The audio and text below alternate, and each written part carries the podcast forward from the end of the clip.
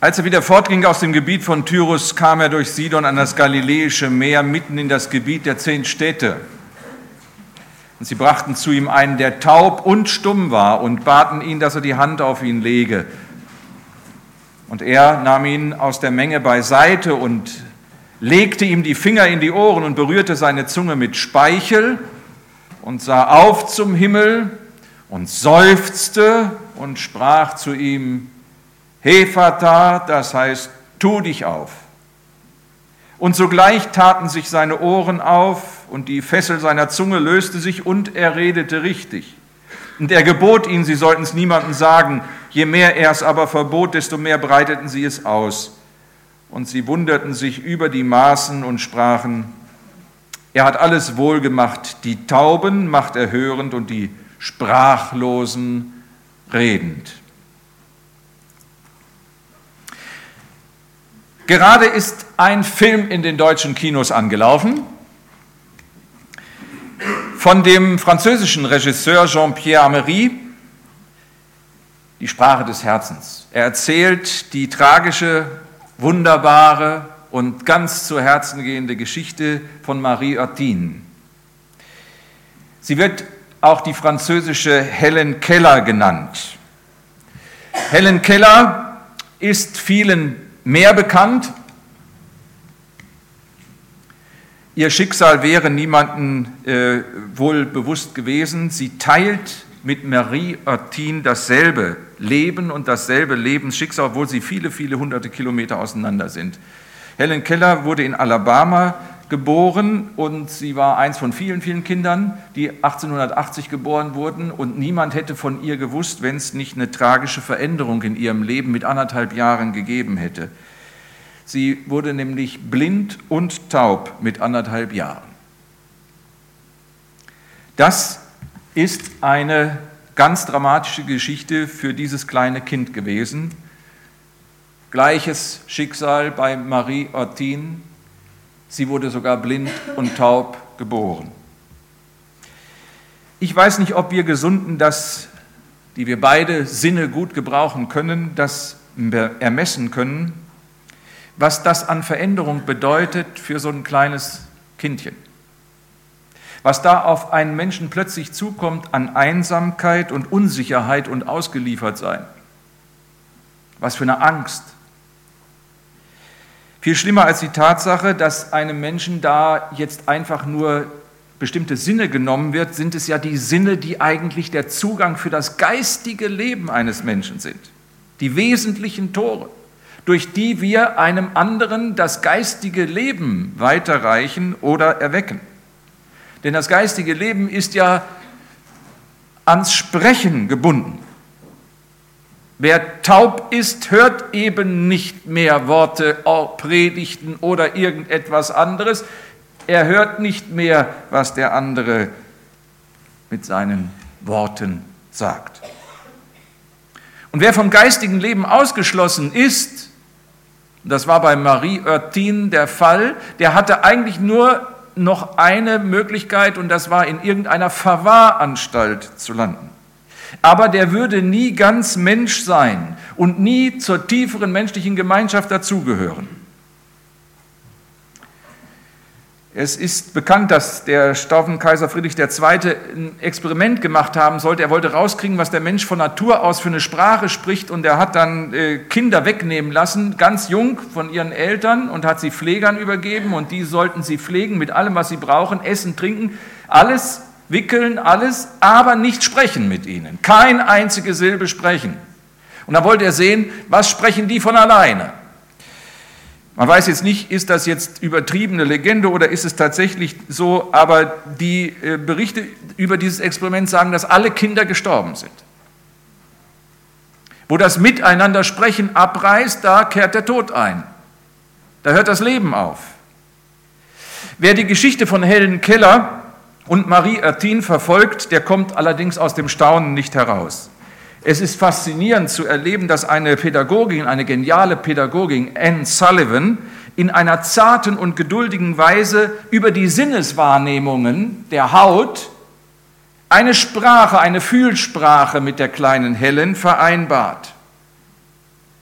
und ihr gewissermaßen die geistige Welt auf einer neuen Sprachebene erschließt. Genauso ist das, ein bisschen undeutlich hier zu sehen, die katholische Schwester Margrit gewesen, die es mit der kleinen Marie Oertin in gleicher Weise getan hatte. Sie schreibt in ihr Tagebuch, das erste Wort war schwer, aber auf einmal lernte sie Adjektive, Grammatik, abstrakte Bedeutungen, so etwas wie jung und alt und arm und reich. Fantastisch. Auch bei Helen Keller muss es äh, fantastisch äh, anmuten, wenn man hört, was mit ihr passiert ist. Sie hat nicht nur Schreiben und Lesen und zu einem kleinen Teil auch das Aussprechen von Worten gelernt, sondern was man kaum zu glauben vermag, sie hat studiert und einen Dr. Phil gemacht. Kann man sich das vorstellen? Taub und blind und hat studiert und einen Dr. Phil absolviert. Hier sehen wir die alte Helen Keller dann nochmal mit einem Oscar, den sie da in der Hand hat. Sie blieb taub und blind und hat doch ein faszinierendes Leben mit so viel Ermutigung für viele andere Menschen gelebt. Über den taubstummen Mann der zu Jesus gebracht wurde, wissen wir nicht viel. Ob der schon von Geburt an taubstumm war oder ob der durch eine dieser gefährlichen Infektionskrankheiten, bei die es damals noch keine Antibiotika gab, dann ertaubte, das können als Kind ertaubte, das können wir nicht wissen. Es mögen ein paar verzerrte, undeutliche Laute gewesen sein, ähm, die er immer noch von sich gegeben hat. Er lebte in einem Gebiet, das war eigentlich nicht jüdisch dominiert, sondern schwerpunktmäßig von Heiden bewohnt. Ob er das selber war, ein Heide oder ein Jude, darüber sagte Markus auch nichts. Der Ruf von Jesus war aber in diesem Gebiet da. Nur er hatte nichts von gehört. Es gab dort mal einen besessenen, ziemlich äh, schlimm besessenen Menschen. Er hatte zerstörerische Kräfte, wohnte in Gräbern und die Leute hatten Angst vor ihm. Und als dieser Mensch gewissermaßen Jesus begegnete, hatte Jesus ihn frei gemacht. Er wollte mit Jesus mitziehen, hat dann aber gemerkt, dass Jesus sagt, nein, nein, du bleibst hier und erzählst, was dir passiert ist. Das hat er getan, aber der Taubstumme hat nichts davon gehört. Wie sollte er auch? Was hört man denn, wenn die Ohren zu sind? Ich denke mir, dass es ganz unsicher und ängstlich gewesen ist, als er auf einmal wieder von einer Volksmenge gepackt wurde und mit sich gezogen wurde. Das hat er als Kind schon ein paar Mal erlebt gehabt, dass man so mitgezogen wird und zum üblen Scherz gemacht wird, weil er mal nichts hört. Jetzt auf einmal packt ihn jemand, er weiß nicht warum, und zieht ihn mit und schleift ihn mit. Und nun steht er auf einmal vor einem vollkommen fremden Mann, von dem er nichts weiß, Jesus. Und Jesus sieht ihn an und Jesus sieht diesen ängstlichen, verwirrten und von seiner Krankheit gequälten Menschen. Aber Jesus sieht noch mehr. Das ist bei Jesus so. Der guckt die Welt irgendwie anders an, wie wir sie angucken. Der sieht, das, was diese Krankheit dort ist, das ist die Krankheit der Welt. Dass die Menschen nichts hören von Gott, dass sie taub sind und dass sie Gott nicht ehren dass der Mund zu ist. Die schlimmste Krankheit der Welt. Die ist wie abgemalt vor ihm. Die Verschlossenheit des Menschen gegenüber Gott. Und nun handelt Jesus an diesem Mann und er handelt exemplarisch, beispielhaft. Das ist eine ganz eigene Predigt, die Jesus dort hält, fast ohne Worte. Eine ganz eigene Predigt. Und man muss die sich genau angucken, diese Predigt, und auf einmal fängt sie an zu reden zu uns, die wir Ohren haben, zu hören. Ein Gespräch ohne Worte, das Jesus mit seinem Leib vollzieht. Und das ist wichtig für diesen Mann, weil das kapiert er von vornherein. Da ist einer wirklich Weißt du, wenn man sich was erzählt, was wir über unsere Ohren kriegen, das kann ja manchmal auch alles nur erfundenes Kram sein. Aber wenn einer vor mir steht, dann ist er da. Dann ist er ja wirklich da. So steht Jesus vor diesem und macht als erstes etwas Bedeutsames. Das ist schon die erste Predigt. Er nimmt ihn aus der gaffenden Menge beiseite für sich. Die stehen nämlich alle und wollen das Wunder sehen. Jetzt wollen wir mal gucken, was passiert. Kennen wir bis heute. Ah, Wunder, Wunder, jetzt gucken wir. Der macht den ganz bestimmt gesund, so wie das mit dem Besessenen war. Da sind ja die Geister dann noch in die Schweine gefahren. Vielleicht erleben wir ja noch was. Größer, es ist eine Sensation. Macht Jesus nicht. Dafür ist er nicht zu haben. Er nimmt den Kranken beiseite für sich. Das soll nicht ein Objekt sein, sondern ein Subjekt, ein Gegenüber, ein wertvoller, einzelner wichtiger Mensch. Wisst ihr, das macht Jesus. Der stellt den Menschen dahin, wo er hingehört, nämlich im Gegenüber zu Gott als eigenes, einzelnes, wichtiges, wertvolles Gegenüber, eine eigenständige Person. Diese kleine Geste hat dem Kranken viel mehr gesagt als alles andere. Er ist nicht nur ein Objekt. Er ist nicht nur irgendein Gegenstand, ein bedauerlicher oder ein sensationeller, gar nichts. Er ist ein Mensch ein Gegenüber, ein wertvoller Mensch und nimmt einer Zeit zu sagen, du bist einzigartig, ich habe jetzt Zeit für dich. Ich will mit dir reden. Und dann macht Jesus etwas. Das steht bei Luther so harmlos da. Da steht, er legte ihm die Finger in die Ohren. Das hört sich äh, sehr äh, vorsichtig an. Aber wenn man in den griechischen Text reinschaut, da steht, er stieß ihm die Finger in die Ohren. Oder er warf ihm die Finger in die Ohren. Ich hatte vor kurzem Probleme mit meinen Ohren. Wenn die entzündet sind, da ist das nicht angenehm, wenn da jemand drankommt. Und wenn da jemand nur versucht zu drücken, geschweige denn bei einer Mittelohrentzündung oder ähnliches, einer würde die Finger da rein stoßen. Das tut weh. Wir wissen es ja nicht, ob es eine dieser entzündlichen Prozesse war, aber ich gehe mal davon aus, dass es damit zu tun hatte. Jesus stößt die Finger in die Ohren. Und wenn man das wörtlich nimmt, dann muss man sagen, der legt tatsächlich den Finger auf die wunde Stelle. Aber das macht Jesus nicht, um den Kranken zu quälen, sondern er sagt, ich weiß, wo dein Problem ist. Und ich weiß, was dir Not macht. Und ich bin dafür da. Das macht Jesus bei uns ganz merkwürdig so. Er legt manchmal den Finger dahin, wo unsere wunde Stelle ist, wo wir niemand anders ranlassen, wo wir zusammen zucken, wenn einer nur in die Nähe kommt. Und da packt Jesus hin, das greift er an. Vielleicht macht er das heute während der Predigt. Der greift an deine wunde Stelle. Das ist vielleicht eine Verletzung, die du mal mitgekriegt hast als kleines Kind. Das ist vielleicht irgendein Streit, den du nicht überwunden hast. Das mag irgendetwas sein. Und Jesus packt dahin und du zuckst zusammen. Sei dir gewiss, das macht er nicht, um dich zu quälen. Er will dich heilen. Das ist entscheidend. Er will dir vor allen Dingen sagen, ich weiß, dass du einen Heiland brauchst. Ich weiß das. Weißt du, mit Schuld kannst du nicht alleine fertig werden, aber Jesus kann damit fertig werden. Mit diesen tiefen inneren Verletzungen, die du als Kind erfahren hast und die du bis ins Erwachsenenalter nicht los wirst, da kannst du gar nicht fertig werden, aber Jesus kann damit fertig werden. Er kann es. Er drückt dorthin und dann macht er noch etwas, das ist uns noch befremdlicher. Er spuckt auf seine Finger Speichel und berührt die Zunge von diesem Stummen, Taubstumm. Ich würde mal sagen, den Arzt möchte ich sehen, der das bei mir versucht. Er spuckt auf die Finger und dann berührt er die Zunge. Nun muss man wissen, äh, damals ist Spucke was anderes. Spucke hatte Bedeutung. Man spuckte aus, wenn einem einer unheimlich war, weil man sagte, Spucke kann das Böse abwehren. Also spuckte man vor jemanden aus und sagte, da haben wir jetzt einen Schutz gewissermaßen vor dem Unheimlichen und Bösen, was bei dem anderen ist. So dachte man.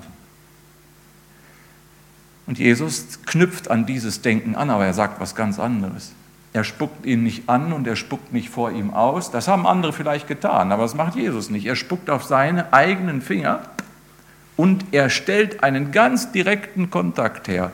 Und deswegen redet er mit dem, der eigentlich gar nichts hören kann und sagt ihm, so bin ich. Die Kraft gegen alles Übel kommt aus meinem Mund und durch die Berührung mit mir wirst du frei. Das ist entscheidend. Das ist die Message von Jesus. Die Kraft gegen alles Übel, gegen alles Böse in deinem Leben kommt aus seinem Mund.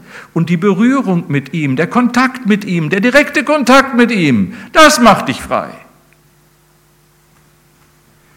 Und dann tut er noch was. Die Predigt ist noch nicht fertig. Meine gleich, aber den noch nicht. Er schaut nach oben. So, und das wisst ihr alle, wenn einer nach oben schaut, dann hat man einen tiefen Drang, das auch zu machen. Dann möchte man auch gucken, was guckt der da? Wo guckt der da hin, wo eigentlich keine Blicke mehr hinreichen? Jesus schaut nach oben, um deutlich zu sagen, das ist, da ist noch was über uns. Hier sind wir Menschen mit unseren Möglichkeiten und die sind zum Teil ja beachtlich, aber die sind immer begrenzt. Aber da ist noch etwas Unbegrenztes, etwas Unendliches. Und da guckt Jesus hin. Jesus guckt nicht, wisst ihr, mit diesem schrägen Blick eines, der nicht mehr ganz auf dem Teppich ist. Das gibt es ja auch. So Leute, die immer schräg nach oben gucken, die haben manchmal auch äh, ihre Probleme mit der irdischen Wirklichkeit. Das sind dann so Leute, die so ein bisschen abgehoben sind. Und die fallen dann auch manchmal sehr derb in die irdische Wirklichkeit wieder zurück. Das ist nicht Jesus. Jesus steht mit beiden Beinen sehr fest auf dem Boden. Aber er guckt trotzdem nach oben und sagt ihm, da kommt die Hilfe her. Da kommt sie her. Und indem er da hochguckt, macht er etwas, was der Taubstumme so oft bei seinen Eltern gesehen hat. Nämlich, dass sich die Schultern so hoch heben und wieder runterfallen. Kennt ihr das? Wann macht man das? Das macht man, wenn da so eine schwere Last ist. Jetzt hat er schon wieder nicht gehört. Was nützt es denn, wenn ich ihm hinterher schreie und er sieht das nicht? Er hört es ja nicht. Womit hat uns, womit haben wir das verdient, dass wir dieses Kind jetzt haben? Er seufzt. Aber bei Jesus ist das ein anderes Seufzen. Diese Haltung kennt er. Aber das, was jetzt da ist, das ist, da macht sich einer ganz gleich mit dem anderen. Deine Last ist meine Last. Das mache ich zu meiner Sache. Das bedeutet dieses Seufzen. Wenn einer hochschaut zum Himmel, dann sagt er, ach Vater, schenkt ein Zeichen deines Heils. Bitte. Das ist in diesem Seufzen drin. Da liegt etwas drin, von dem mein Gott, mein Gott, warum hast du mich verlassen? Und da liegt etwas drin, von dem es ist vollbracht. Beides. Tja, und dann ist die Predigt fertig. Nein. Bei uns endet sie dann oft mit, einer, mit einem Signal, mit einem Zeichen, nicht, wenn wir dann den Segen sprechen. Aber hier ist jetzt die Symbol, die Handlungs-, die Gestikpredigt zu Ende. Jetzt kommt ein Wort. Aber was für eins? Ein schöpferischer Befehl. Tu dich auf! Aramäisch, Hefata! So ruft Gott dem das nicht ist, dass es sei. Nicht? Ihr würden noch alle schmunzeln, wenn einer einem tauben Menschen etwas zuruft. Das wäre doch widersinnig, oder? Tu dich auf! Das ist ja so wie Jesus ins Grab vom Lazarus, komm heraus. Was für ein Irrsinn! Wie soll denn ein Toter rauskommen? Wie soll denn ein Tauber hören, tu dich auf? Das ist doch gerade sein Problem, dass er eben nicht hört, dass er nicht reden kann. Wie soll er sich denn auftun? Was soll denn hier ein Befehl? Jesus arbeitet nicht mit dem Taubstummen zusammen, sondern er ist der Schöpfer, dessen Wort das schafft, was es sagt. Hier ereignet sich ein Schöpfungswunder. Öffne dich. Und sofort war sein Gehör geöffnet, ja vielmehr, er war offen. Denn Jesus sagt, öffne dich, ohne zu sagen, ich meine die Ohren oder ich meine den Mund, sondern er sagt einfach, öffne dich. Ich frage mich manchmal, gäbe es etwas Wünschenswerteres in unseren Gottesdiensten, als dass Jesus selber da ist und zu einem Menschen unter uns in seiner Souveränität sagt, tu dich auf. Und das Herz geht auf. Und man entdeckt das Heil in Jesus Christus als sein Heil und dass es mich meint und dass ich davon eingenommen und getragen und gemeint bin. Ich wünschte mir das in unseren Gottesdiensten, in den Evangelisationen, die auch in diesem Jahr jetzt wieder sind, die Pro-Christ Live-Evangelisationen, dass Jesus selbst da ist. Hefata sagt, ich kann doch keinem Menschen das Herz auftun, von euch doch nicht. Ihr könnt hier drin sitzen und könnt wieder nach Hause gehen und es ist alles zu. Und es bleibt alles zu. Was will denn ein Mensch tun? Aber er kann's. Er kann sagen, hey Vater, tu dich auf und du gehst anders aus einer Predigt raus. Du liest deine Bibel anders. Du hast dieses Gespräch anders gehört. Es ist das Wort Gottes an dich in dein Inneres hineingekommen. Woran sieht man das? Das sieht, sich, das sieht man daran, dass sich die Zunge löst. Auf einmal kann der sprechen. Kann ich nicht erklären. Hast du nicht gelernt. Aber er kann sprechen. Und zwar richtig heißt es da. Kann richtig sprechen. Und ich glaube, dass was der ganze Text sagt von dem ganzen Volk, das sagt es auch vor allen Dingen von dem Taubstummen. Der konnte nicht mehr aufhören zu loben. Da löste sich der Mund. Manchmal ist das auch unser Gebet für uns als Gemeinde, als Verband. Herr, ohne dein Heffertar bleibt unser Mund zu ohne dass wir uns für dich und deine Wirklichkeit wirklich auftun, bleibt alles gleich. Am Ende steht immer das Seufzen wiedereinander, das Seufzen miteinander über dieses ach so schwere Christsein, dieses ach so schwere Leben. Und dann tut er auf. Und dann ist es anders dann ist es ein Loben und Danken für das Heil und die Gnade in ihm. Wenn ich euch etwas wünsche und euren Kindern und Enkeln, dann, dass wir miteinander dieses Wunder erwarten. Herr Jesus, sei in unserer Mitte und sprich du zu mir und zu meinen Kindern und Enkeln. Hefata, tu dich auf. Herr Jesus, wir danken dir für dein Wort. Wir danken dir für diese eindrückliche Predigt mit Gesten und Gebärden, die du gehalten hast. Wir danken dir für deine besondere Liebe dieser persönlichen Zuwendung. So liebst du uns auch. Schließ uns auf für dich, für dein Heil, für dein Geheimnis, dass wir dich loben können mit Worten und mit unserem ganzen Leben. Amen.